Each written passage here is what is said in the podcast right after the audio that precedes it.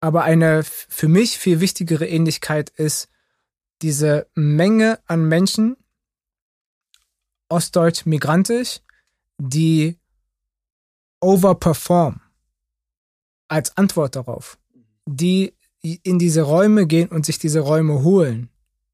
Ne, und diese Agency darin, also wir können, also es ist eine Realität, es ist eine antimuslimische, antimigrantische, anti-ostdeutsche Realität, keine Frage. Was ist der nächste Schritt? Der nächste Schritt ist zu beobachten, wie viele Menschen, Menschen in diese Räume gehen, overperform, um sich diese Räume zu holen. Und das ist ein ganz, ganz wichtiges Merkmal, was wir sehen, wo wir vielleicht eine steile These ähm, sehen, dass westdeutsche, westdeutsche äh, äh, äh, Mittelschichtsbiografien eher in so einem Modus sind, ja, also in so einem Verwaltungsmodus sind, während strukturell benachteiligte, marginalisierte Gruppen wirklich overperformen. Die gehen da rein und versuchen, sich die Räume zu holen, die über Jahrzehnte äh, äh, ihnen nicht äh, gewährt wurden. Und die holen sich diese Räume mit, mit, äh, mit großer Energie. Und das finde ich auch, äh, dass es auch eine sehr spannende Ähnlichkeit ist, die weg davon geht, dass es immer nur hinterfragt wird oder äh, abgesprochen wird, sondern dahin geht, schaut mal, wie viele Menschen das sind, die jetzt da reingehen und sich diese Räume holen wollen. Und das ist für mich eine ganz spannende Ähnlichkeit.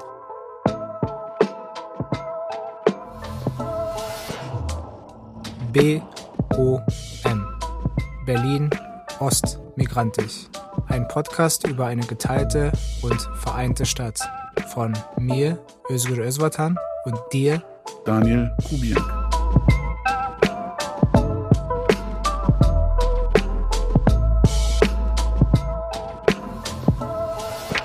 So, und jetzt wollen wir in der letzten Folge ja auch nochmal so ein bisschen darüber resümieren.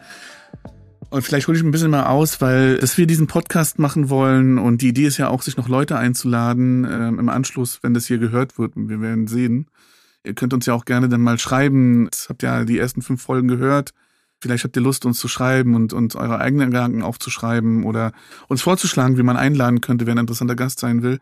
Weil wir machen das ja auch alles ein bisschen deswegen, weil wir, aber auch nicht nur wir, sondern auch ähm, unsere Chefin, die Professorin, mit der wir promoviert haben, Naika Forutan und auch andere ähm, äh, mal darüber nachgedacht haben, haben ähm, was ist denn, wie sieht's denn aus? Gibt es Analogien ähm, zwischen dem Aufwachsen als, äh, als Ostdeutsche in einem wiedervereinigten Deutschland, dem Aufwachsen als Menschen mit Migrationsgeschichte im wiedervereinigten Deutschland. Und wir haben, wie ist das mit Ost-West? Und es gab eine, eine Studie, ähm, die, die, die hieß ähm, ähm, Ostmigrantische Analogien. Und Analogien wirklich gedacht jetzt nicht als, das ist eine gleiche Erfahrung, sondern Analogie wirklich gedacht als ähm, es gibt es gibt ähm, Sachen, die sind ähnlich und es gibt aber auch Sachen, die sind nicht unbedingt ähnlich.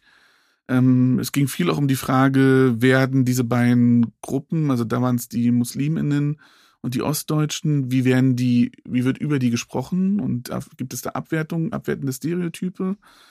Und die Studie war da auch sehr ambivalent. Ich, wir schreiben das dann in die Show Notes, so heißt das ja immer im mhm. Podcast. Wir schreiben das in die Show Notes.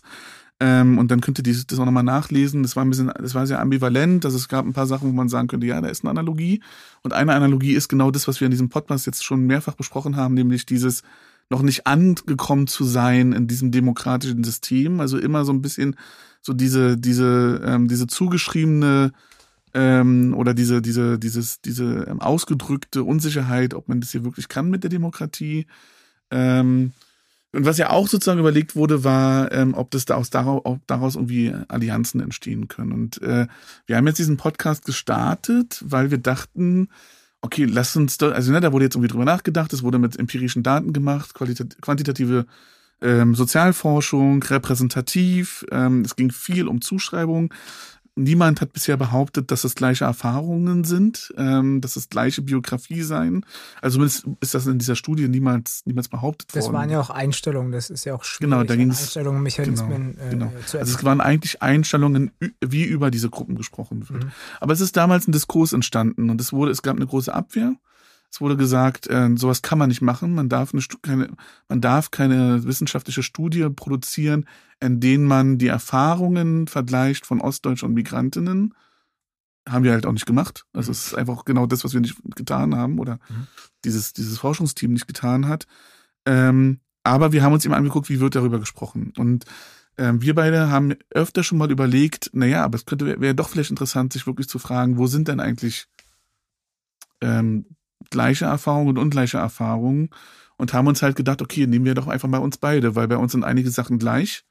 Berlin als eine, als eine Kontinuität, fast gleiches Alter ähm, als eine Kontinuität, Studiengang als eine Kontinuität, das Interesse an Fußball an, als eine Kontinuität. Also es gibt viele Sachen, die bei uns wirklich gleich sind. Vaterschaft.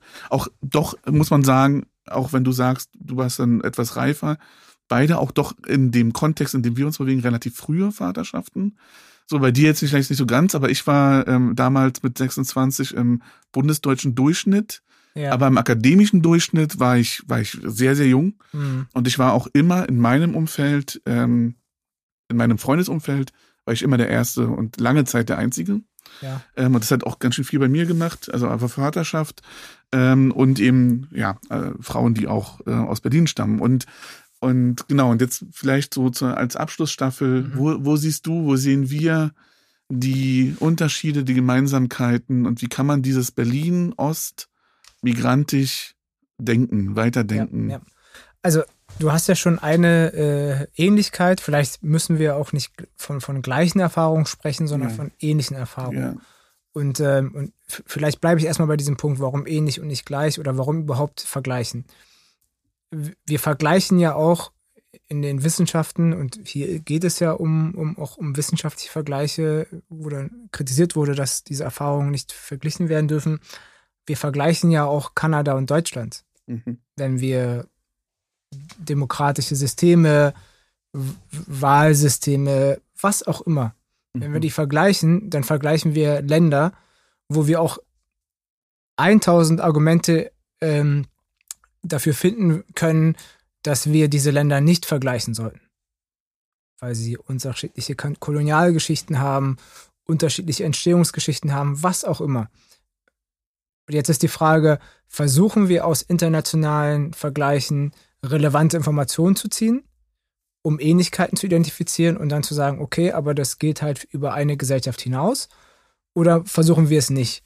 Und das ist eine Entscheidungsfrage am Ende des Tages. Und wir entscheiden uns hier eindeutig dafür, dass wir aus diesen Vergleichen Ähnlichkeiten identifizieren möchten, die etwas über die deutsche Gesellschaft äh, mhm. Äh, aussagen. Mhm. Und das ist, das finde ich ganz wichtig, nochmal klarzustellen äh, und auch mm, als Eigenpositionierung. Wir denken, dass das sinnvoll ist und wir sehen den Mehrwert. Mhm. Zu den Ähnlichkeiten, du hast ja gesagt, diese, diese immer wieder dieses, diese ständige Hinterfragen von, kannst du eigentlich Demokratie? Mhm. Weil da, wo du herkommst, kannst du das mhm. nicht oder konntest du das mhm. nicht. So. Das ist klar. Und ich meine, wir, wir sind gerade in der Zeit, wir nehmen diesen Podcast auf, als, ähm, als Chat-Protokolle durchgelegt sind, in dem der Chef des größten deutschen ähm, Zeitungsverlages ähm, behauptet, dass Westdeutsch sozialisiert, sozialisiert ähm, und über diese westdeutsche Sozialisation, seine westdeutsche Sozialisation, Professorensohn, mhm. wird nie, also wird nicht gesprochen. Es ist ja. nicht Thema, es wird nicht zum Thema gemacht, dass er eine klare westdeutsche Position hat und wo ähm, ähm, ähm, diese Protokolle geleakt sind, in denen er ähm, sagt, dass Ostdeutsche niemals in der Demokratie ankommen werden ja. und dass Musliminnen ähm, ähm, gesocks antidemokratisch. sind und antidemokratisch sind. So. Und und dieses Haus, wenn wir jetzt, also wenn wir in die Geschichte dieses Haus gehen, äh, dann wissen wir, dass dieses Haus aktiv daran an, gearbeitet hat, die Qualität der Demokratie in Westdeutschland. Axel Springer Haus. Axel Springer ja. Haus. Äh, die Qualität der Demokratie, nämlich eine Qualität von, also ein Qualitätsmerkmal von Demokratie ist äh, ähm, Medienvielfalt. Mhm. Daran aktiv gearbeitet hat, äh, die zu minimieren äh, äh, und auch in den politischen Prozess immer wieder ähm, übergriffig einzugreifen. Mhm. So, aber das ist eine andere Geschichte. Der Punkt, zu dem, die ist aber sehr wichtig natürlich. Ähm, zu de, der andere Punkt, zu dem ich kommen möchte, ist, ja, eine Ähnlichkeit ist, dass das ständig hinterfragt wurde. Aber eine für mich viel wichtigere Ähnlichkeit ist, diese Menge an Menschen, ostdeutsch, migrantisch, die overperform als Antwort darauf, Mhm. die in diese Räume gehen und sich diese Räume holen. Ne? Und diese Agency darin, also wir können, also es ist eine Realität, es ist eine antimuslimische, antimigrantische, anti-ostdeutsche Realität, keine Frage. Was ist der nächste Schritt? Der nächste Schritt ist zu beobachten, wie viele Menschen, Menschen in diese Räume gehen, overperform, um sich diese Räume zu holen. Und das ist ein ganz, ganz wichtiges Merkmal, was wir sehen, wo wir vielleicht eine steile These ähm, sehen, dass westdeutschlich, westdeutsche äh, äh, äh, Mittelschichtsbiografien eher in so einem Modus sind, ja, also in so einem Verwaltungsmodus sind, während strukturell benachteiligte, marginalisierte Gruppen wirklich overperformen. Die gehen da rein und versuchen, sich die Räume zu holen, die über Jahrzehnte äh, äh, ihnen nicht äh, gewährt wurden. Und die holen sich diese Räume mit, mit, äh, mit großer Energie. Mhm. Und das finde ich auch, äh, dass es auch eine sehr spannende Ähnlichkeit ist, die weg davon geht, dass es immer nur hinterfragt wird oder Mhm. äh, äh, abgesprochen wird, sondern dahin geht, schaut mal, wie viele Menschen das sind, die jetzt da reingehen und sich diese Räume holen wollen. Mhm. Mhm. Und das ist für mich eine ganz spannende Ähnlichkeit. Und da sehen wir, dass das Und, und in beiden Gruppen, also wenn wir das als Gruppen bezeichnen, in beiden Gruppen passiert. Ähm, mir fällt auf, dass wir das, wir haben ja in der ersten Folge schon mal kurz angesprochen, dass wir wirklich auch mal klar haben müssen, dass wir, wenn wir über diese Gruppen sprechen, dass wir natürlich nicht über so homogene Gruppen sprechen. Also, dass, wenn wir über Ostdeutsche sprechen, wir natürlich auch über Menschen mit Migrationsgeschichte in Ostdeutschland sprechen. Ja. Und wenn wir über Mi Migrantinnen sprechen, sprechen wir über eine riesengroße, eine, eine sehr heterogene Gruppe Absolut. mit ganz, ganz unterschiedlichen Erfahrungen. Aber ähm, und und ist glaubst du auch, dass man sagen kann, ähm, dass auch eine gemeinsame Erfahrung ist, die overperformen und sie versuchen diese Räume zu besetzen und sie merken aber eben auch immer noch, wo sie an, also wo sie sozusagen, ich finde mal diese Geschichte sehr schön von Thomas Krüger von der Bundeszentrale für politische Bildung, der immer erzählt, dass als er damals 2000 der Präsident von dieser Bundeszentrale wurde, hat er den Anteil der Ostdeutschen in der Bundeszentrale verdoppelt. Mhm. Also es gab genau eine ostdeutsche Person, die für die politische Bildung in Deutschland im Jahr 2002 ähm, irgendwie eine, eine Rolle spielt. Und ich, ich gehe davon aus, dass, das, äh, ähm, dass das jetzt auch eher eine Person war, die ähm, vielleicht in einer, in einer Sachmittelverwaltung oder so gearbeitet hat. Mhm. Und er war dann, er hat, er hat den Anteil verdoppelt. Ähm, Und ähm, ne, also man geht sozusagen, wenn man overperformt, geht man aber auch in Räume, wo man dann auch vielleicht oft alleine ist. Ja. Ne, also wir, was uns ja auch, was ja wirklich eine Ähnlichkeit bei uns beiden ist, dass wir uns beide als männliche Personen äh, gelesen werden und uns auch identifizieren, soweit ich weiß. Und ähm, und, ne, und wahrscheinlich könnten wir, wenn wir jetzt Frauen wären, aber noch, noch darüber auch nochmal sprechen, ne? wo, Ja, wo wir dann auch alleine Ja, wären und so. Ähm, und dass man, dass wir oft sozusagen die einzigen sind. Also dass ähm, ähm, in, im Institut für Sozialwissenschaften, wenn wir da Prof geworden wären, wären wir, also wäre ich mittlerweile damals, als ich da studiert habe und angefangen habe zu arbeiten, wäre ich der, wäre ich einer, der eine ostdeutsche Prof geworden. Mhm. Mittlerweile gibt es zwei. So, jetzt gibt es zwei. Und du wärst, du wärst immer noch der erste Deutsche mit Migrationsgeschichte, der Prof an diesem Institut werden würde. Ne, als, als Mann ja, als Frau nicht. Naika Fogutan. Aber äh, ich meine, äh, da, da stimme ich äh, einerseits zu, andererseits nicht. Es gibt bestimmte Räume, die noch sehr unbesetzt sind. Und dann gibt es aber auch Räume, wo du reingehst und denkst, ich glaube, ich gehe jetzt in einen Raum, der unbesetzt ist. Und dann Da sind da findest du halt, findest du total viele Allianz äh, äh, PartnerInnen und Mhm. freust dich darüber. Also es geht ja gar nicht darum, der Erste zu sein Ja, ich habe keine Lust, Pioniersarbeit zu leisten. Mhm. Also, wenn ich es mache, mhm. zufällig, okay, nehme ich mit. Mhm. Aber es geht mir nicht darum, Pionier zu sein. Mhm. Es geht mir einfach darum, Mhm. da zu sein, mit anderen gemeinsam, um dann halt etwas zu bewegen, weil Mhm. es zeigen ja auch so viele Studien, die sich mit Repräsentation beschäftigen, dass es immer besser ist, nicht die einzige Ja. äh, Person zu sein, sondern wenn das ein Gremium aus zwölf Personen ist, dass wenn da halt mindestens drei oder vier sind, dass du dann einfach eine ganz andere Position hast. Diese ganze Idee von Critical Mass, dass du halt irgendwie, wenn du sobald du ein Drittel hast, hast du ein Leverage, kannst was Mhm. bewegen. Und das kannst du halt alleine nicht. So, ganz einfach. Hm. Und, Und das deswegen ist- ist es ganz das dann- wichtig. Das ist ähm, dann vielleicht tatsächlich auch wieder etwas, was uns wirklich auch als Generation verbindet. Mhm. Dass wir, ähm, w- also zumindest für, für diese ostdeutsche Perspektive kann ich das, glaube ich, wirklich sagen. Ich profitiere auch gerade sehr stark davon, dass einige Sachen schon mal, schon mal ausdiskutiert wurden. Es ist so ein bisschen, umso älter man wird, hat man auch das Gefühl, manche Diskurse kommen auch immer wieder. Es gibt jetzt zum Beispiel gerade so ähm, junge Ostdeutsche, die nach der Wende geboren sind, über die ich auch selber geforscht habe, die jetzt anfangen, sich darüber Gedanken zu machen, was ihr Ostdeutschsein nochmal wieder mit ihnen zu tun hat. Und manche Diskurse aufmachen, wo ich so denke, ach so, das haben wir vor zehn Jahren schon mal diskutiert. Mhm. Und als wir das vor zehn Jahren diskutiert haben, haben vor uns schon Leute diskutiert und, Ja. und haben gesagt, oh, jetzt diskutiert ihr das. So, also wir, dass wir, das ist was, was unsere Generation ausmacht, dass es auch schon ein paar Normalitäten gibt. Also dass wir, ja. dass wir es, wir haben, wir kennen Netzwerke, wir, ähm, wir sind nicht mehr ganz die Ersten. Wir haben auch mittlerweile, ähm, also zumindest für mich kann ich das sagen, auch schon ökonomisches Kapital angesammelt. Ähm, meine, also es gibt ja auch diese Erfahrung, dass ähm, Ostdeutsche ähm, sehr viel weniger vererben als Westdeutsche. Und Mhm. das wissen wir zumindest über Menschen mit Migra- Migrationsgeschichte ganz genauso.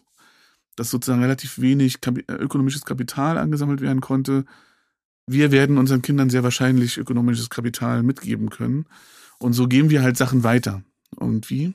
Ja. Ähm, der, der Punkt, also was ich spannend finde ähm, mit, diesen, mit diesen Räumen, äh, ist, dass, weil du ja gerade gesprochen hast, wir sind da, wir sind in diesen Räumen, wir finden da Leute und dieses Wir ist eben nicht, also in meinem Fall ist es wir nicht nur migrantische Menschen. Dieses Wir ähm, bezieht ostdeutsche Menschen mit ein, ob Mhm. migrantisch oder nicht mhm.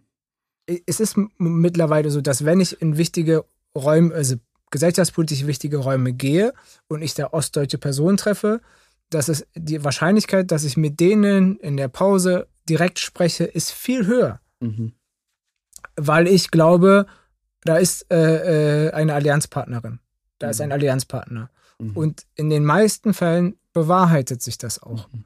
Diese Ähnlichkeit, dieses Gefühl von Ähnlichkeit, und die machen das auch mit mir. Also es ist Mhm. nicht so, dass ich immer proaktiv auf Mhm. die Menschen zugehe, die kommen Mhm. auch zu mir Mhm. mit dem gleichen Gefühl, dass wir sind jetzt hier in diesem Gremium, in diesem Treffen und äh, es ist doch ziemlich wahrscheinlich, dass wir, dass wir uns gegenseitig unterstützen werden, gemeinsame Sachen machen werden. Ja. Äh, lass uns doch mal darüber sprechen, lass uns doch mal absprechen. Und das finde ich extrem spannend, dass das äh, passiert. Und da können wir noch so darüber diskutieren, ob es diese, ob es diese Diskussion über Gleichsein oder nicht geben sollte oder nicht. Es findet statt. Und äh, ja, und, äh, und dann denke ich gleichzeitig, genau, es findet statt. Ähm, in den Räumen, in denen wir uns bewegen, Ja. als promovierte Sozialwissenschaftlerinnen in Berlin Mitte, Mhm. so um mal jetzt sehr plakativ zu sprechen. Ähm, und während genau das stattfindet, ähm, findet halt auch statt, dass ähm, Klassen mit ähm, einem hohen Migrationsanteil, mit kopftuchtragenden Mädchen nach Brandenburg fahren und ähm, dort auf Ostdeutsche treffen, Menschen, die dort in Ostdeutschland leben, treffen, die, ähm, die ihnen genau den Rassismus gegen, ähm, gegenüberbringen, die, über den du berichtet hast, als du Mhm. Fußball gespielt hast. Und das finde ich auch nochmal so interessant. Und ich habe nämlich ein bisschen das Gefühl, ähm, weil du ja jetzt so betont hast, es findet statt, findet schon längst statt, kann, Mhm. brauchen wir, dass das das Interessante ist, dass nämlich die, das, ne, da sind wir wieder beim Anfang, ähm, Erzählungen und wie wichtig Narrationen sind, ähm, dass, dass, dass die Erzählung, also das, was öffentlich erzählt wird, da ist die Erzählung viel interessanter ähm, und, und ich würde sagen, auch total relevant, da hinzugucken, dass es, das, ne, dass es das gibt. Dass es Mhm. diesen, diesen Rassismus gibt, wenn eine Schulklasse aus Berlin in so ein, in so ein Ferienlagerheim da fahren, Klassen, Klassenfahrtheim fahren. Und dass das aber sozusagen äh, diese, diese eine rea erzählte Realität, die wir, die wir sehen, Mhm. ähm, manchmal so tut, als wenn das die einzige, re- äh, die einzige reale Mhm. ähm, Situation ist. Und während eben das passiert, Ja. gibt es ganz andere Räume, in denen was ganz anderes passiert. Ich glaube, das ist äh, total wichtig. Ähm, gleichzeitig ist es auch extrem wichtig, die Ebenen äh, äh, zu unterscheiden. Ja. Also das, was ich meine, ist natürlich in so, ist, ist so in, in Anführungszeichen elitärer Raum, wo Entscheidungsfindung stattfindet. Also wo mhm. gesellschaftspolitische Entscheidungsfindung stattfindet, beziehungsweise über gesellschaftliche Entscheidungsfindung gesprochen wird. Also du, du machst ja die Forschung, ne? Der Anteil an, an Abgeordneten mit Migrationsgeschichte Zum ist Beispiel. in diesem Bundestag so hoch wie noch lange nicht mehr. Und jetzt kommt sozusagen der nächste Step und nämlich die Frage, ob die jetzt tatsächlich in der Lage sind, ähm, Narrative zu durchbrechen. Nur, und, genau, so. und ich meine, trotzdem ist die, das, also trotzdem äh, sind wir noch nicht da, wo der gesellschaftliche hm. Anteil ist. Ja. Und, und der gesellschaftliche Anteil wird selbst nochmal steigen, weil ja. bei den jüngeren Kohorten der gesellschaftliche Anteil höher ist, weil wir einen extremen Fachkräftemangel haben, den wir nur auffangen können über Einwanderung. Das heißt, wir sind sehr bald ähm, bei 50 Prozent äh, äh, Anteil Menschen mit Migrationsgeschichte, wenn wir die Definition nicht ändern. Mhm. Aber ändert nichts daran, dass wir einfach schon jetzt sehr plural sind und nochmal pluraler werden. Ja. Ähm, und was ich meine ist, diese Räume, die ich meine, wo sowas stattfindet, das können ja auch wissenschaftliche Räume sein. Dass du dann einfach, dass es so ne, Räume gibt, wo man, wo man sich begegnet, wo man über bestimmte Sachen sich austauscht und dann findet man halt genau diese Alliierten, äh, oder diese Menschen, wo man glaubt, ach, das sind wahrscheinlich Alliierte und dann mhm. stellt sich heraus, das sind Alliierte. So. Das ist aber eine ganz andere Ebene, wie du sagtest, äh, als ähm, die Alltagsebene, die gesellschaftliche Alltagsebene. Beide sind wichtig. Mhm. Also wir können nicht, wir, das ist auch, es macht auch nicht Sinn, äh, äh das gegeneinander aufzuwiegeln, ob das eine mhm. wichtiger ist als das mhm. andere. Auf der Beobachtungsebene ist es interessant zu beobachten, dass dieses ich glaube, die, die ostdeutsche Person ist eine Alliierte von mir. Ich gehe das mal austesten. Aha, ja, es stimmt. Sie ist eine Alliierte von mir. Diese Beobachtung ist erstmal sehr wertvoll, mhm. weil sie zeigt uns, offensichtlich gibt es eben Ähnlichkeiten und Interessen oder aus diesen Ähnlichkeiten Interessen strategisch Partnerschaften einzugehen.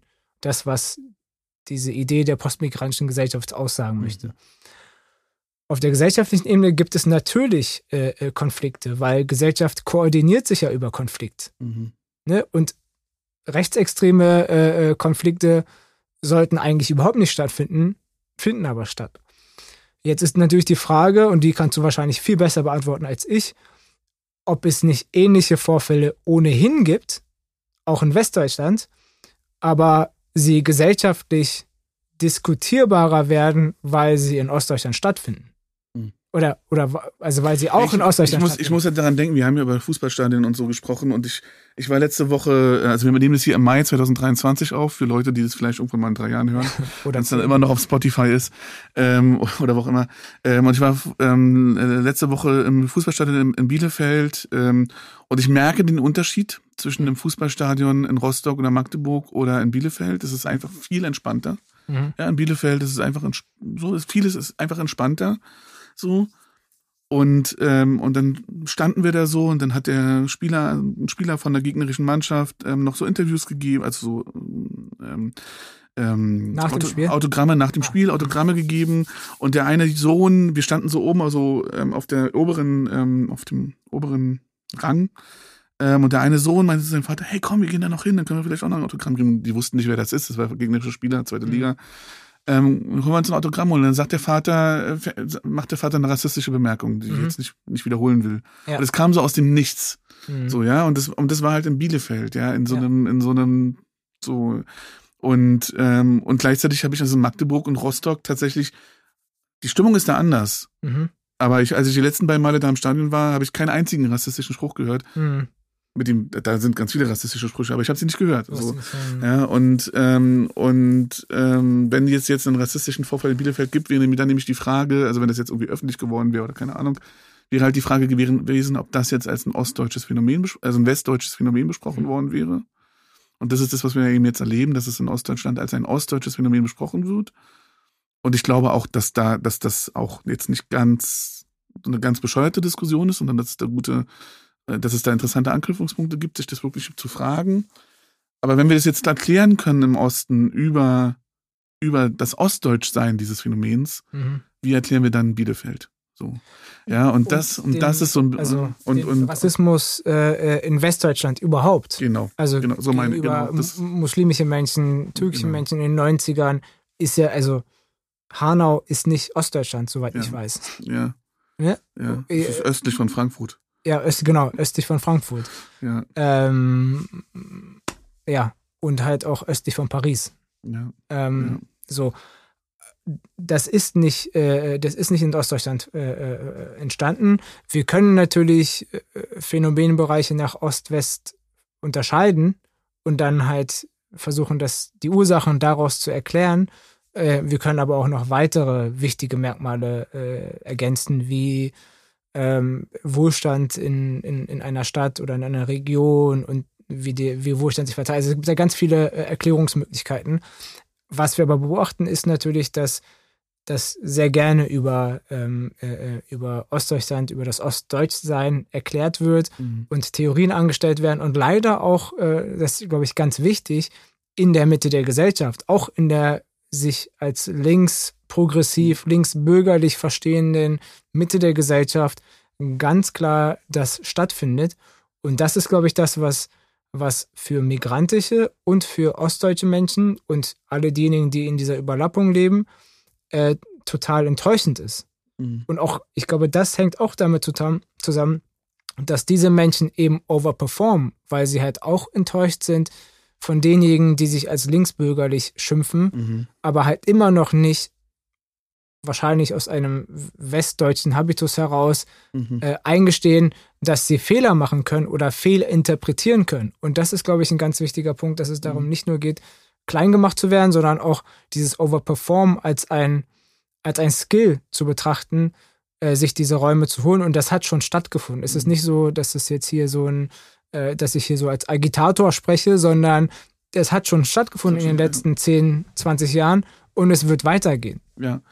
Ähm, ist vielleicht ein ganz guter Schlusspunkt, ähm, um, um unsere, unsere eigene Geschichte jetzt hier auch so langsam zu Ende erzählt zu haben. Und ich, ich musste daran denken, dass mir eine Analogie auch gerade mit diesem, als du das von der Enttäuschung nochmal erzählt hast, dass man es immer wieder, so irgendwie auch immer wieder erklären muss oder immer wieder so in, in so eine Erklärung kommt, muss ich daran denken, dass als ich mit der mit Naika Forotan ähm, zusammen einen Artikel geschrieben habe, wo wir genau diese ostmigrantischen Analogien mal mal so schon mal denken wollten, bevor überhaupt jemals dazu geforscht wurde.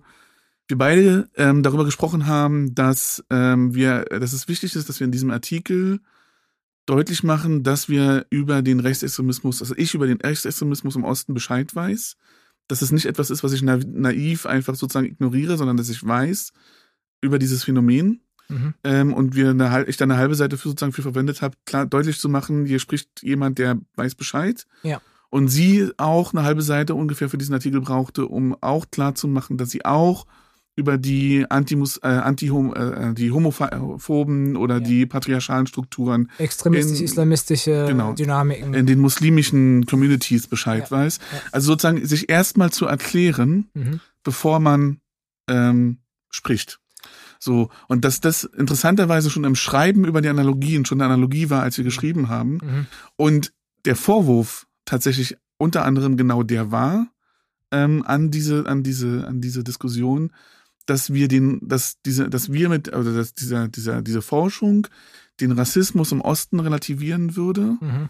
ähm, und ja und und eben auch die, die sozusagen Migrantische ähm, die, Radikalismen. Genau, dass es das relativieren würde. Mhm. Und dass, dass man ja so und dass man eben auch die Rassismuserfahrungen von Migrantinnen relativieren würde, wenn man Erfahrungen von denen mit. Erfahrungen von Ostdeutschen gleichsetzt. Ja. Und das ist so, das ist so interessant, weil es so, ähm, also da merke ich so, wo diese Enttäuschung auch in diesem ganzen Denken so stark drin steckte, ähm, weil ich eben denke, ne, wenn du sagst, diese Räume sind schon längst da und das ist nicht nur eine Agitation, sondern die sind schon wirklich längst da.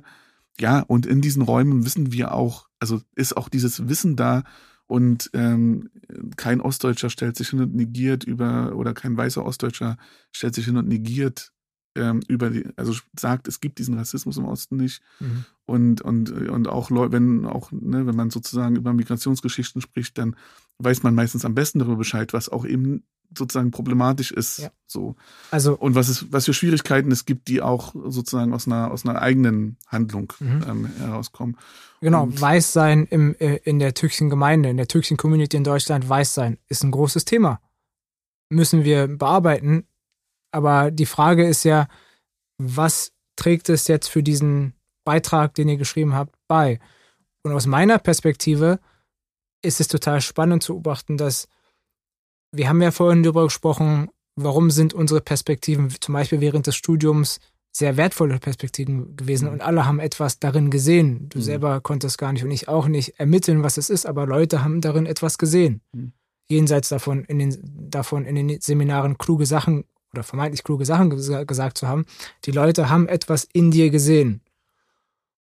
Und ich glaube, Teil davon ist auch genau diese Bereitschaft zur Reflexion. Also ne, diese ganze Idee von lernenden Gesellschaften ist ja die Idee davon, dass Gesellschaften besser darin werden, sich selbst zu beobachten. Und wenn ihr zwei diesen Artikel schreibt, gemeinsam, und Zeit und Raum einbaut, um erstmal Reflexionsarbeit zu leisten und zu explizieren, dann sehe ich das als ein Teil von lernenden Gesellschaften. Und andersrum würde das bedeuten, dass der Westdeutsche eben diese Zeit und den Raum sich nicht nimmt aus der Biografie heraus. Auch nicht die Notwendigkeit je gesehen hat, sich erstmal zu positionieren. Und dieses sich erstmal positionieren ist ein, ist sozusagen transformativ, ist Avantgarde. Das ist ein total guter Schlusspunkt. Ich würde sagen, wir haben jetzt, äh, also vielleicht ähm, äh, zur Transparenz, die ersten sechs Folgen wurden alle innerhalb von sechs Stunden an einem Tag aufgenommen. Ähm, und wir haben jetzt sehr, sehr lange erzählt. Ich hoffe, ihr habt irgendwas mitgenommen und, ähm, und genau, und sozusagen unsere Hoffnung ist, glaube ich, dass sozusagen die, die westdeutsch normalisierte ähm, Personen ähm, richtig viel Spaß an diesem Podcast haben und dann vielleicht sozusagen zur Reflexion übertreten. In diesem Sinne ist das auch ein Service-Podcast. Genau. BOM, Berlin Ost Migrantisch. Der Service-Podcast. Der Service-Podcast. Für bestimmte Perspektiven. Genau.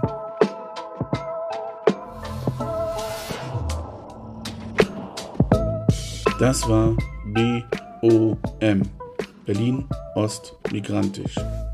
Redaktion und Idee von Özgür Özvatan und Daniel Kubiak. Für den Schnitt verantwortlich Daniel Kubiak. Mastering macht Giampiero Tari. Diesen Podcast könnt ihr auf allen gängigen Podcast-Formaten hören. Wenn er euch gefällt, drückt bei Spotify die Glocke oder abonniert ihn bei Podigy. Weitere Infos findet ihr beim BIM, dem Berliner Institut für empirische Integrations- und Migrationsforschung an der Humboldt-Universität www.bim.hu-berlin.de. Wir danken dem Tonstudio des CMS an der Humboldt-Universität für die technische Unterstützung.